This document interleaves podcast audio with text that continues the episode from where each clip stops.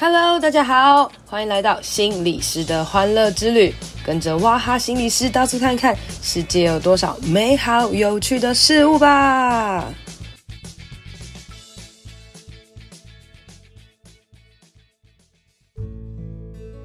Hello，大家好，欢迎收听心理师的欢乐之旅。今天啊，想要来跟大家聊聊《人选之人赵浪哲》，不知道大家看完这部片了没有？诶，我大概是上礼拜看完的吧。那看完之后，大概有一整个礼拜的时间，我每天都在想这部剧，就是会有一种感觉，好像真的参加完大选完，然后你知道选举完之后那种空虚感，就是觉得，呃，八集怎么这么快就演完了哈？然后我就啊。就是觉得好多好多里面的议题啊，还有东西是可以讨论的哦。那所以今天呢，我就特别想说，我们来录一集，然后来跟大家聊聊关于这个人选之人造浪者哦。那你说里面会不会有一些这个暴雷呢？诶，有可能会啦哈。所以如果你今天还没有看的话，然后你不想要被暴雷的话，你就就就不要听这集，然后记得就是看完之后再回来听讲哈，或者是你也想要直接听也是可以啦哈。因为呢。呃，我我今天这集想要跟大家聊聊，哦，就真的就是聊聊，所以我没有写任何草稿，哈，然后也没有先想好要讲什么，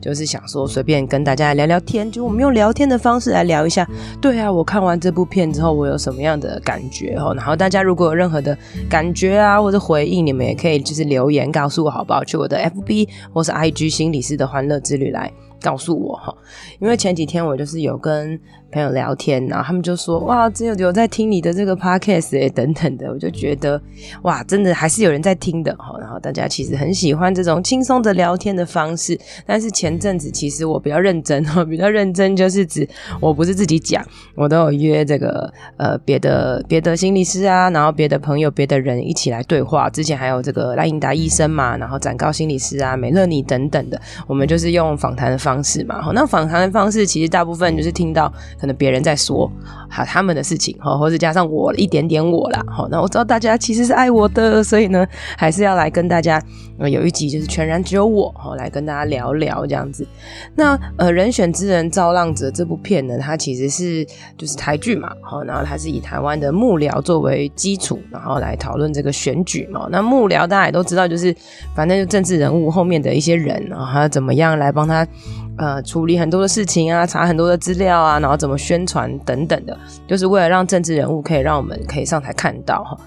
那台湾其实对于政治人物，就是其实是蛮有趣，就政治人物现在越来越网红化嘛，我们台湾人都会有一种，就是有看到他，然后反而就会比较认识，然后有时候会有一些好感的感觉。那如果这个人完全没有经营自媒体啊，就你有时候真的不知道他在干嘛这样子哈。那嗯，我们这种。比较我我没有靠近政治圈的人，有时候选举的时候，其实从一开始选这个里长啊，或者是议员等等的，你真的就不知道谁是谁，你只能可能只能从呃。选举那个单上面看到那个人的这个状态哦，譬如说，嗯，这个人长得比较帅，或者这个人学历好低哦，等等，然后凭一点点感觉来投，或者真的是凭政党的感觉来投哈。因为真的所谓的里长做了什么事，跟市议员做了什么事情，如果我们没有需要的话，好像真的就不太会碰到哈。所以这就跟那种就是业配啊、置入的感觉一样，就是有曝光、有感觉、有印象，你好像真的比较容易会去投他。那所以他真的有没有做一些什么事？好像没有那么重要，好像其实有出现在红白包场，有常常上电视节目的这些人物，我们非理性的，我们这些比较不理性的一些民众，好像比较容易会去选啊等等的这样子，所以就是以这样子的一个背景来出发啦。那我当初会去看呢，最主要一个原因就是因为有谢盈萱，就是我个人非常喜欢他哦，我从他从他演那个舞台剧的时候就开始看他，从我大学的时候就开始看他，至今已经。嗯，好几年了，就是，然后我就是去一直喜欢这个人，这样觉得他演的戏都很好看，所以我也没有特别去管他是不是什么幕僚剧啊，他内容到底是什么，反正只要有谢盈萱的我就去看哦。那结果没想到这次的这个我们的这个谢盈萱女士，她演的是女同志哦。那在这个过程当中，哇，反而更加添了她的另外一个样貌，但也没有叫另外一个样貌，因为她演的还是很像平常的自己。那这部片的女同志好像也比较像是所谓。就是一般之间的两个感情的人，也不算是所谓叫女同志，没有特别大家那些刻板印象，好像要一个比较 man 啊，或者是呃他们的感情怎么样怎么样，他们都是很自然的哈。所以也有人号称说这部片他们两个是这个什么女同界女同志界 CP 的这个天花板哈，因为就是太成熟稳重、舒服不做作的这种。感情啦，哈，那在这部片里面，其实最常、最常让我感受到以会以一个心理师的这个角色来录音哦。最主要原因是因为我觉得里面有好多好多的关于性别的议题，或者是关于女权的问题，然后或者是关于你自我价值探索等等的这些议题可以去讨论。所以还是就这样子来跟大家分享一下哦。呃，前面两集的时候，我看就是看前两集的时候我就哭了，就是就就是。我本来没有觉得自己会哭，就看到一半就发现，呃，两滴眼泪默默的流下来。那我猜想，一定有人跟我一样哭的那一段，就是这个。先迎选我们这个文芳姐哦，跟雅静说，可不可以不要就这样算了？我们可不可以不要算了的这一句话哦，就让我觉得嗯，好感动哦，就真的很很想要哭哦。那他说不要算了的，这不要算了，就是这个雅静她被性骚扰哦，在公司里面被性骚扰，就是在公司里面被猪哥男哦，就乱摸腰这样子。然后他乱摸腰，就是那个猪哥男就有搭讪他，然后讲一些黄色笑话，跟摸他腰之后，他就很不爽，然后他就反击，然后把他就。是呃压倒在地上，然后这时候这文芳姐就把他约进办公室。那其实你就知道，当你今天打一个人，然后把一个人打倒在地上，然后主管叫你进去，或者是所谓老师叫你进去的时候，我猜想啦，你第一个反应，第一个内心会觉得就是啊，完蛋了，我打人了，我要被骂了。哦，通常老板或者老师可能第一第一句话也会讲说。打人是不对的，你应该要来怎么样怎么样怎么样，通常应该会这样去想，对不对？哈，可是没有哦，这个文芳姐第一句话就说她活该，就是代表她完全支持，就是所谓的正当防卫，也就是说。这个人他先性骚扰这个女生，然后这个女生她才去做出这样子的反击。我们不会直接去看说打人就是不对的。我觉得这件事情其实非常非常的困难诶，因为很多时候我们在跟别人谈话的时候，第一件事情我们都会先去判断对错，但是其实。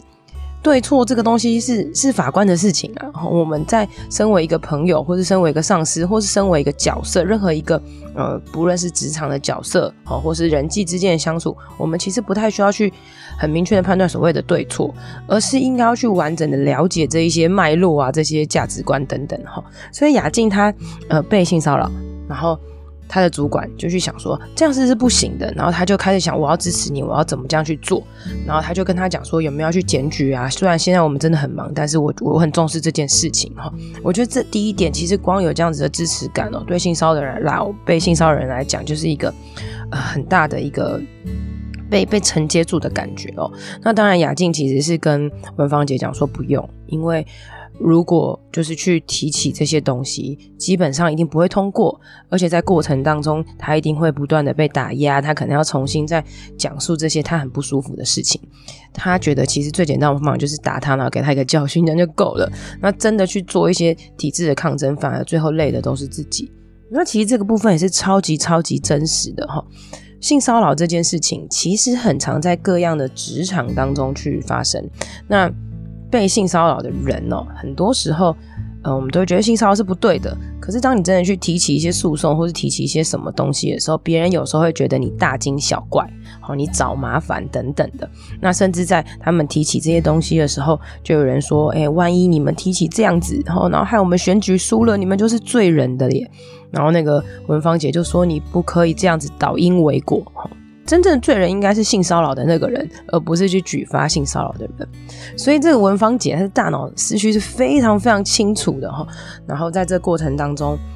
就是雅静可能也有她自己很多的议题，可是她最后就是真的想说放弃啊，算了，随便。可是当有一个跟她明明没有任何关系的人，然后哭着跟她讲说，我们可不可以不要这样就算了，就代表有一个人比你还更看重你，更支持你，一个人在你后面给予你这些勇气。我觉得这件事情非常非常非常的呃难得，而且非常非常勇敢，非常非常值得，就是真落泪哈。所以在这边就就落泪了。然后大家也知道，呃，很久以前。就是我们的这个嘉纯鸡排妹嘉纯，她之前不是也是被所谓的性骚扰吗？那因为她讲出这件事情来的时候，我们相信可能嘉纯本来就是比较有女性意识的人，也比较坚强的人哈。她提出这件事情之后，很多人都在背后骂她，什么大惊小怪啊、随便啊等等，甚至有人提出一些证明，证明她什么什么之类的哈。那可是那时候，我觉得她会去做出这件事情，并不是。他觉得他应该要怎么样，而是他其实是在替很多被性骚扰而无法发声的人，然后来来就是据理抗争啦。那他那时候其实有提出一个很重要的观点，不知道大家记不记得哈？就是其实性骚扰这件事情是很主观的，这就是如果你让对方觉得不舒服，其实这就是性骚扰。然后对方跟你讲说不要，或是你不要怎样之类的，你还变本加厉一直下去的话，你就是很糟糕，你就是不对的。那也许人际之间的拿捏可能没有拿捏好，哦，可能有人就是哎乱开玩笑，觉得可以或什么的。那当别人已经严正跟你说不要或者不行的时候，请记得就是要给予尊重，而不是到人家要提告你性骚扰或者什么，你才会去就是就是这样下去。然后，所以我觉得性骚扰这个议题真的真的很需要去被。理解，你就觉得哎，可是有些人就是 always 就是都是色色的在那边讲来讲去，为什么就没差啊？为什么你就有差啊？难道你有问题吗？也没有啊，这就主观感受，我不喜欢这个感觉，我觉得这就是必须要去去面对的啦。然后所以在这边我就想到一个，就是呃，我我之前去一个地方上课，然后那个上课里面就是就是资源教室，就是很多的特教生，其实特教的大学生，那其实里面就有一个学生，他是呃。不断的说黄色笑话跟说色色的事情，然后，呃，我跟他上课的大概六小时下来是非常非常不舒服的。其实我是算是，如果这样想起来，我就真的是被性骚扰。齁，但，呃，我我只有去六个小时，那更何况是每天跟他相处的老师们等等，其实应该 always 被他性骚扰。但是我们都会觉得说。好了，他就是学生啦，算了，他就是特教生，他就是生病了，我们顶多是教他一下或调整他一下，我们要自己调试或是什么的。那如果这时候身为老师的去去检举他，我觉得他性骚扰或者什么，哎、其实可能对这个学生来讲也是很重大的打击啊，等等。那在这个过程当中，你到底该怎么做？哦，我觉得这都是很需要去思考的事情。譬如说，其实我是一个心理师，但我还要去思考到，哎、我是不是其实这样被性骚扰了？哎，所以其实很多时候，我们有时候也会去想，有时候我们被欺负了，或是我们遭遇到一些嗯不正当的事情的时候，我们其实会自我反思：我这样子做对吗？或是我这样子是不是 OK 的？那我们又回到雅静的身上哦。雅静她其实里面最主要议题就是她被拍了裸照嘛，因为她曾经当了这个赵昌泽的小三，然后在当不小心当他小三的过程当中，然后有被拍裸照啊等等，然后。呃，他一心重大的一个意念，就是他想要把他的裸照拿回来，以至于他不会有这种，就是一直活在这种恐惧当中。所以一开始的时候，他就一 就是一开始演到，就他在那边上色情网站，我就想说他为什么要上色情网站呢？那他他在干嘛这样子？然后才发现，他上色情网站他是很痛苦的，因为他每天都要从社群网站上面去找他的自拍照有没有，他他的这个裸照有没有被流露出来。因为他会很害怕自己走在路上的人多看他一眼，是不是那个人曾经在网络上看过他的裸照？那大家会去想说，这个人会不会想太多啊？哈，但是其实这就是一种未知的恐惧所带来的一个这个很可怕的一个事件，大家知道吗？就是呃之前。呃，那个韩国那个 N 号房，对不对？就是 N 号房，其实里面有很多是这个样子，他就是用恐惧来捆绑你哦。他会把你的照片放给很多人看，然后如果你不再继续听他的下一步，他可能公布你的地址啊，或者是什么，就好像会集体塑造一些，就是会有让男性来攻击你，或者让别人来攻击你。那我这边特别说男性，然后当然可能也会有女性，也会有不同，但是真的通常是男性比较多，所以。呃，以这个雅静来讲，所以他必须要想办法让自己可以很坚强。他可能去学了防身术，那甚至他可以用尽办法哈去假变身份，然后甚至独独自的约出约出赵长泽来，想要录音，想要来反击他。但是她就是个小女孩嘛，她能做的事情真的不多。而且我相信她再次去见赵长泽，或是她在镜头前面扮演乌龟、唱歌等等，这对她来讲都是非常非常恐惧的一件事情。但她必须要把自己装的。很坚强哦，或者他同时只要看到有人就是性侵或者性骚扰等等的这些的的举动的时候，他都是非常不舒服的，甚至我们可以说，他说不定可能真的很想吐，然后头很晕，可能有各式的生理现象出现，但是他想办法把自己装得很坚强、很防卫，就是真的很想要保护他自己，所以想要拿回裸照的这一个小三的这个角色，这这位小女孩，她其实是。非常非常勇敢的，那我们就回到一开始讲的这个对错啦，齁，就是如果我们很轻易、快速的去判对错的时候，我们就会觉得说，对，你小三就是错的，然后你还给人家拍裸照，而且你那裸照还是看起来就是自愿的，你这样真的很糟糕。很多时候我们会去这样子讲，那就算他的裸照被放在网络上了。也不会有太多人去说，哎呦，怎么可以这样散布别人裸照？反而会去揶揄他的身体，就说，哎，我也要看。我说这这么正啊，他竟然会被拍裸照啊，什么什么之类的。就是我们这些网友跟乡民讲的话，其实很多时候都是没有所谓的性别意识的，所以这件事情是非常非常可怕的。那连他自己其实也都会这样子自责他自己。记得在他想要来讲出这件事情的时候，他就有这个。问文芳姐啊，就说其实我也是有错的，就是要是我没有爱上他，要是我就是不要自愿拍这些裸照或是什么什么之类的，就不会有这些事情发生的。其实我是破坏别人家庭的人。然后，然后呢？哈，我觉得这件事情就是，然后呢？今天文芳姐回应他的是说，然后呢？可是你已经承担了非常非常多的痛苦了。虽然你也有你的错的地方，但是这不代表你今天成为别人的小三，你就必须要承担一个裸照被别人散布的痛苦，而是应该是好分手了，这个裸照就应该要被拿掉。更何况是，其实当初你你成为别人的小三，嗯，你说成为小三都是不对的吗？也不一定诶，因为大家通常都会怪小三，可是不会去怪那个。就是有婚姻的那个人，嗯，以以这个权力角色我们来讲哦，很多时候我们都会有时候会不小心爱上一些就是那种高权位的人，你可能很尊敬他，很尊重他，可是这一个人在你面前展示他的弱点等等的，然后他就会让你爱上他等等，用这些不同的方法，他今天会呃。想要勾引你，他也会想要勾引很多很多不同的人。有些时候是这种，呃，占有感或这种霸权。可是每一个爱上他的人，都是可能很真实的爱。那他可能就是这个所谓的海王哦，是渣男，他可能也是很喜欢这种。甜蜜的感觉，很喜欢这种嗯刺激的这种感觉，所以以至于在这样子的东西可以更彰显它的这个价值跟它的荣耀，就是我好像可以掌控很多很多的这些东西哦。所以为什么我们常常会说师生恋很糟糕哈？就是有时候因为这也是一种权力地位的一些一些状况啦。哈，那就究竟跟有没有修成正果其实没什么关系，而是反而是呃每一个人夫哈，或是你在你的关系当中，你要去好好面对处理你自己的状态。否则，当你呃外遇或者什么，你不但对不起你的太太，你也对不起小三，对不起任何人。但最后可能受罪的，通常啦，哦，女方都是比较衰，哦，那这真的也是所谓性别的刻板印象的议题当中很重要的一件事情。那当然也会有男性很衰、很不好的啦。可是我们这社会还是普遍喜欢骂女生嘛，哦，大家去想想，很久以前那个号角响起啊，哈，那那个跟那是不是其实耗子还是慢慢的就是呃，不是不是耗子还要响啊，忘记了，反正就是。男方好像也比较容易起来，然后或者是你看蝴蝶姐姐就不见了，那罗志祥还可以重新就是上台表演等等的哈。当然我们也不希望去打压一个人，说你犯罪你就是永远不要起头。可是好像女生就是翻转的这个就是真的比较不容易。那也回到可能这个林月珍主席讲的。好像我们总统这个角色的确真的比较可能有女生，哈因为大家刻刻意的会会会觉得，这样子是会让女性比较有这个看起来我们好像台湾是性别平等的。可是，在各部会的首长当中，哈，很多时候男生好是好像是真的是比较容易当首长的。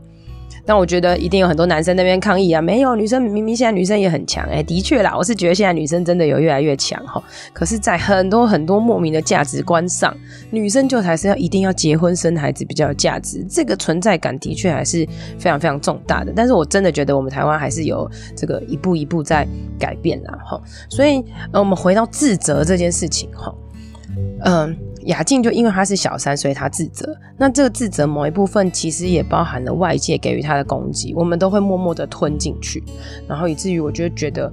我也不太确定我到底讲这件事情到底对不对。那甚至他在跟呃这个融资去相处的过程当中，他的目标其实只是因为他非常的痛苦，非常的恨，所以他想要拿回这些东西。但他其实也骗了一个可爱的小女孩，这对他来讲，我相信他心里也是非常非常矛盾跟痛苦的。那我觉得融资本身应该也是非常痛苦跟矛盾的，因为他很讨厌他爸爸这样。他也知道这个女生很可怜，但这女生真的骗他了，他到底该怎么做？哦，我觉得里面有非常非常多的矛盾感，很多时候对的事情，哦，或者是我们都会觉得是不是我做错了什么？但是其实有时候你可能接受了智商，或者是误谈之后，你才会发现，呃，有时候我们把错归在自己，好像比较容易，因为好错都是我，然后我自己惩罚一下自己，这样就好了。但是我们更难去接受，其实错的是别人。别人应该负起他的责任，但是我们有又看着别人过得爽爽的，那那这样子其实我们会会更痛苦。所以在这个过程，哦，看这一整部剧里面，我觉得最需要接受智商的其实是融资同学啦，就是嗯，哎，有点希望这个番外篇这个融资跟雅静可以成为好朋友。好啦，这是另外一个讲哈。那还有，其实，在关于性别这个东西上面啦，哈，关于譬如说像你性骚扰啊，被被讲出来哈，或者是或者是你这个。呃，你你可能当别人小三，然后被人家讲，这个真的也很容易遭到所谓群体的霸凌。就是你知道，我们社会就常常会觉得很讨厌小三啊，然后很讨厌的婊子啊，或是觉得说，哦，你一定是因为靠势力，你是刚好上床才会什么什么之类的，然后我们就会莫名的霸凌。哈，那其实有时候你也知道，不一定事实不一定是这样，但有时候莫名的一些羡慕、嫉妒、混混恨，或者是莫名一些群体的一种感觉，你就默默会不。在群体的架构当中，你就是去霸凌了一些人。那我觉得这些原因从头到尾就归咎于我们其实不太有所谓的性别意识。好，我们都会去很想要快速的找到一个因果，然后去去做一些普同感跟大家一起的事情。可是当你开始有建立更多的性别意识的时候，你才有可能去支持别人，比如说去支持一些看起来好像呃比较被排挤的人。他是因为。呃，性别，因为性骚扰，因为这个小三的身份等被排挤，有没有人真正去关心过？呃，所谓被劈腿的人，哦，小三或是原配，他们的心理状态，因为他们的心理状态其实更多是矛盾的。好，譬如说，明明老知道老公外遇，你要一直自我欺骗，甚至还要去拥抱小三，去什么什么之类的，其实更多更多的。好，那譬如说，其实赵昌泽新的这女助理。你觉得我们在看剧的时候，我们会去想要同理他或是关心他吗？不会嘛，我们只会觉得他怎么又怎么那么贱啊，就跟人家上床讲这些。但是其实他可能有某一部分也像雅静这样，可是可能因为他看起来就是比较不像雅静，比如像王静这么可爱，我们好像就比较不会去同理他，或者比较不会去什么。所以很多时候大家在看很多剧、很多事情的时候，有时候我们第一个反应其实是最真实的。但后续我们有没有更多的去去想哈？哎，我我这样的想法对不对？我觉得这就是培养性别意识这个很大的开始啦哈。那呃性别这个部分，差这个这个性骚扰性侵这个地方，我们就大概讲到这边哦。所以这个东西真的非常非常重要。所以看到这一个 part，我就是非常非常有感啦哈。那也希望大家可以。呃，不要常常去霸凌别人，因为霸凌这件事情，其实我个人觉得，从不论从小哈到职场，所有的霸凌这件事情，霸凌真的是最可怕、最可怕的。因为很多人霸凌，但是其实没有觉得自己在霸凌，或是很多人被霸凌，但也没有觉得自己被霸凌，然后反而去把这些东西内化到自责。那自责这件事，就是我觉得我们最最难处理的，因为。就很像，很像自体免疫攻击的这种感觉啦，这样哈。那最后还有回到，就是我觉得呃，当然最感动的，因为你知道我本来也是因为谢盈萱而看的嘛。好，那我们的这个啾啾跟文芳他们是一对呃同志恋人哦。那我，那时候就一开始有在想说，哎、那为什么要呃？刻刻意说他是同志呢？哈，那他如果是一般的这个男女异性恋，好像也没什么差，对不对？哈，那后来我就跟我的朋友聊天，我们才想说，对，其实就是因为这个文芳姐她本身是同志，所以她才会这么有性别意识。因为在她出柜参选的这个路程上面，她一定经历过超多超多的，就是被所谓的性别歧视等等的这些状态。哦，甚至我们有时候会觉得，说不定林月珍她其实也是一样，因为她在她这个年纪。没有结婚，单身一定会被很多很多的攻击，哦，就是啊，你一定是同志啊，或是你怎么样没人要啊，等等各式各样的状态，以至于这两个人他们其实是可以来处理雅静这件事情，而不是会觉得把他压下来啦，随便啦，没关系啊，像其他就是公司里面这些男性主管一样哈。所以因为他是性他是同志，所以他会有这样子的一个性别意识。但在这个过程当中，其实也提到呀，这个文文芳要出柜其实非常的困难，但是这个可能真的可以拍第二季，就他到底怎么样。出柜的嘛，哈，因为他其实是一个正二代，好，正二代然后，他自己本身也是议员，他一定是因为这个同志的这件事情，然后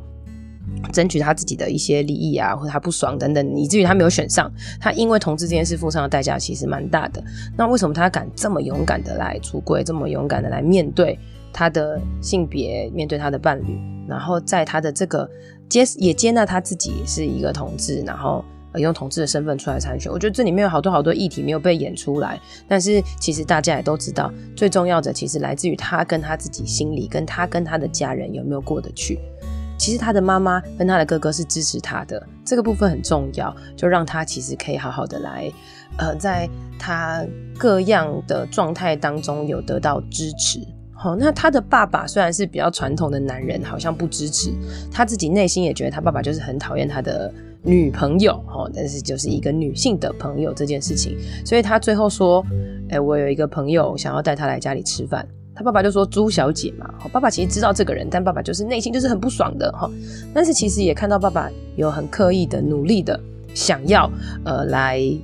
怎么样的调试。所以任何一个可能出柜的人需要很大的勇气，呃，其实任何出柜的人也需要留时间给家人们来面对这些勇气。那其实很多人。还卡在这个地方就跨不出去了哈。那呃，他爸爸说啊，引导是没本哦。好，那这句话其实超级伤的。这伤就是觉得我还是没有接受，我连他来我家吃饭我都不想要。就他家不有他的饭吗？那如果今天是男生呢？爸爸一定会觉得太棒了，赶快来家里吃饭嘛。所以这句话其实对文芳是非常非常伤的。但后来他爸爸又说了一句：“我们家有饭啦。”好，那。呃，这句话其实寓意很深哦。这寓意寓意很深，可能就是，好啦，我我你就来我们家吃饭吧，我有点慢慢接受你的。我觉得爸爸讲这句话，也有可能就是看到这个，你知道，传统的大男人呐、啊，哦，就是不知道怎么好好说话，大家可能用这种暗喻的方式，那也是让大家自由的解读啦。然后可能也有人解读是说，我们家有饭，你吃我们家的就好了。好，我养你，你不用去那边跟女生那边乱搞什么之类，也会有各种的的状态啦。然后，所以我觉得。这个部分虽然同志的议题被演的比较少，但是这个同志因为他们是很成熟的，所以在这过程当中都有很多很多点让大家觉得很很多的感动哈。譬如说，这两个人其实都是独立的个体，没有人规定在伴侣当中好像一个要比较强，一个比较比较弱，好像一个人要养谁，而是两个人都可以很强，两个人都可以是独立的个体，两个人都可以在虚弱的时候被彼此扶持哦。嗯，像这个这个茱莉亚，她这是经痛的时候。这个文芳做的就是帮他载他，然后给他暖暖包，把东西预备好，而不是去碎念他说你应该要怎么样怎么样。然后这个 part 有一个很有趣的地方，就是这个啾啾吼就跟我们的文芳说谢谢你，就是嗯没有叫我一定要好好休息啊，或者是养我这些废话这样子。然后文芳就跟他讲说。你已经是成熟的大人啦，你自己知道自己该做什么啊！这一趴大家都很感动哈。那我一开始也是很感动，那后来我就突然有一个想法，有没有可能是这 Julia 很厉害啊？就是他在这个文芳想要碎念他之前呢，诶、欸，他就已经先说出了谢谢你怎样怎样怎样，以至于我们文芳想要骂人也不好意思骂，我就说对啦对啦对啦，你你成熟这样子哈，所以。这个东西也考验到说话的艺术哈。有时候你不希望别人怎么样对你，也许你可以先谢谢，先鼓励，在这个关系当中，就是不要常常去斗争斗嘴，一定会有骂跟吵的啦。如果没有骂跟吵，也太矫情了吧哈。但是常常的说谢谢，常常感恩彼此所做的事情，把对方放在身上，而不是理所当然。我觉得这件事情是非常非常重要的啊。那最后还有几个呃重点哦，就我觉得很重要，就是像。怎么样好好说话这件事情，就是他们发现一件事情，他们要去去去讲嘛。譬如说问林月珍废不废死刑这件事情，虽然你内心有一些想要表态的事情，但你要怎么样好好说，有智慧的说。我觉得哇，这件事情超重要的。可能你说出来之后，还是会有一些人不认同你，但是你还是要说。或是当你越有权威的时候，你说的话其实会很有影响力的。那在这边，我就是不免提到，其实以一个性别来讲，好像呃很多的基督教徒哦，基督教会。好，有些人就会去讲很多关于对于同志的看法。那最近网络上也蛮多，大家有机会可以自己去找找看。有些时候这些话说出来，你会发现，嗯，可能有八十趴的人赞同。但可能是会有二十趴的人很受伤，好，或是在这个过程当中，你可你可能也没有完全的搞清楚你自己对于这个议题的呃看法。譬如说，假设你真的是很支持 Face 的，但是你必须要彰显你好像呃是是挺挺这个废死的，好，那你要怎么样去包装这些话？那可是你自己价值一念没有很清楚的时候，你讲的话其实就不一定是正确。所以很多时候，有时候啦，好，不知道怎么讲话的时候，还不如不要讲，就是。呃，当你生气不爽，有很多想要表达的时候，可是如果这些话会伤人的话，反而其实不要说是更有智慧的。那或者是你要怎么样适时的跳出来哈？那像譬如说雅静被骚扰这件事情，那同同同仁们就很生气，然后就想说要攻击他哈。那可是我们的这个主任啊，就说大家可以怎么样在可以攻击到造伤者的状态下，但又不会伤害到雅静。哇，这句话非常非常有性别意识的观念哦。然后。的确，我们在很多时候，我们可以很爽快的去攻击别人，但是当我们在攻击 A 的时候，就 A 活该被攻击，但有可有没有可能会波及到 B、C、D，就是他身边的人或是相关利益的人？那我们这边就回到我们与恶的距离啦，对不对？很多时候你攻击这个可能精神疾患，觉得他就是杀人犯啊，他怎么样怎么样，但你有没有考量到他的家人？他的家人愿意吗？他的家人要承担什么相关的过程？那很多时候情绪来了，我们就会失去理智，所以我们很需要身边当中可以有很多有理性的人来帮大家喊刹车，然后去想一想我们可以怎么做，我们可以怎么办？哈，那好啦，最后最后一个 part 就是我们回到我们的这个主任的这个夫妻关系啦。哦，那是夫妻关系就是因为本人没有什么夫妻关系，所以这这部分感触就没有那么深哈。但是其中有一个很重要，就是嗯、家庭中的小事。每一件小事其实都跟国家大事一样重要哈。很多时候我们都会觉得哦，我的现在事很重要啦，我要去做一些什么，然后我们就会把身边的人的一些事情视为理所当然，然后。渐渐的伤害了很多的关系，或者伤害很多的人，不知道，而我们就会很自我中心哈。但是你其实你做的也没有错，其实彼此还是相爱的。可是这个关系就破坏了。所以很多时候，如果你是要进入一个关系哈，无论是伴侣关系或者是呃婚姻关系，当你进入一个关系，就不再是你自己，你要试着去尊重别人，尊重彼此。别人对你的好绝对不是理所当然，别人对你的好要时时刻刻的说谢谢，时时刻刻的说我爱你，谢谢，时时刻刻的去把别人放在心上，那这个才是一个关系长久之道。然后里面有讲到一件事情，就是其实你每天三十分钟把手机关掉。跟家人好好的相处三十分钟，这个疫情不会逆转。其实很多时候，呃，我们在之前这个教养式陪伴哦，跟海蒂聊到也是一样啊。其实你在坐飞机的时候关飞航模式三十分钟，世界不会停止，不会乱。可是我们却做不到这件事情，因为我们都会觉得我们自己的事情好像是最重要、最重要的。当我们觉得自己的事情是最重要、最重要的时候，我们反而就会有一种。隐藏的代表叫做别人的事情没有我的事情重要，那这时候关系就不平等了，不尊重就就发生了哈。所以鼓励大家，其实每天呢，如果你身边是有需要珍惜的人，其实跟人相处的时候，有时候刻意把手机关掉真的很重要，或者是有时候要试着从他人的角度去想，就是诶，我可以怎么样不把他人的状态视为理所当然，这个才是关系经营之道啦。哈，那最后呢，我也要来请了大家一下，请大家呢就是。在在收听我们的 podcast 啊，或者是来看我们的 FB po 文的时候呢，也可以常常给我们回应啊、留言啊，不求抖内，但求五星评论，好不好？哈，就是呃，我们做这个 podcast 啊，我个人录音是录开心的哈，所以我没有写稿，我就开心跟大家聊天。但是我们还是要剪辑嘛，哈。那呃，很多时候我就发现很多人听，但是我都不知道到底有谁在听诶，哈。那大家也不要把。所有的心理师要写文章啊，要录 podcast 啊，什么这些东西视为理所当然，而是其实是当我们在做一件我们喜欢的事情的时候，或者当我们在做一件哎我们觉得不错重要的事情的时候，有得到别人的支持跟被承接住，也许这也是一件很重要的事情哈。所以呢，这边请了大家哈，就是帮我留言啊，帮我分享，好让更多的人可以知道我们这期 podcast 哈。那今天讲了很多啦，然后我我没有打什么草稿，然后我就是嗯。简单的跟大家聊一聊，就像朋友一样。那如果你有任何关于呃看《人选之人造浪者》有什么想法的话，也可以来回应跟我知道哦。这应该算是我近期来觉得最好看的一个剧。那我觉得这个好看。不太是它的内容，而是我觉得里面每一个好细好细的东西，跟里面好多好多的台词哈，好多好多的话，都可以让我们有很深的思考。那大家在无聊悠闲的时候，常常都喜欢看剧嘛哈，看剧就是就是可以这个舒压哈。但是呃，这部剧可能也没有让你多舒压，因为这部剧看完之后让我压力很大，就我压力很大的一个礼拜哦，因为我每天都在思考很多事情，然后我就自己想说，好啦，我一定要找时间来录 podcast 哦，来把我自己内心的一些想法。讲一讲，想一想，说不定这也是我舒压的方法，因为我理清我的头绪，哎，我去想为什么当我看到这这些性别议题的时候，我会就是有一些感触哦。那可能因为我我常常看到很多个案，他们被被被性骚扰、被性侵，或者他们呃遭受到很多的不公平的这些待遇的时候，其实我是会有感觉、会有感触的。那身为一个心理师，能够这样讲出来发声，让大家知道，我觉得也是一件很好的事情。所以看剧其实也是可以有。呃，学习跟成长的，那就祝福大家。希望我们台湾可以拍出越来越多更好的剧，也希望我们越来越多可以有很好的性别意识，让我们台湾可以成为一个更加友善、更加有智慧的城市喽。那我们今天的 podcast 就到这边啦，谢谢大家的收听，拜拜。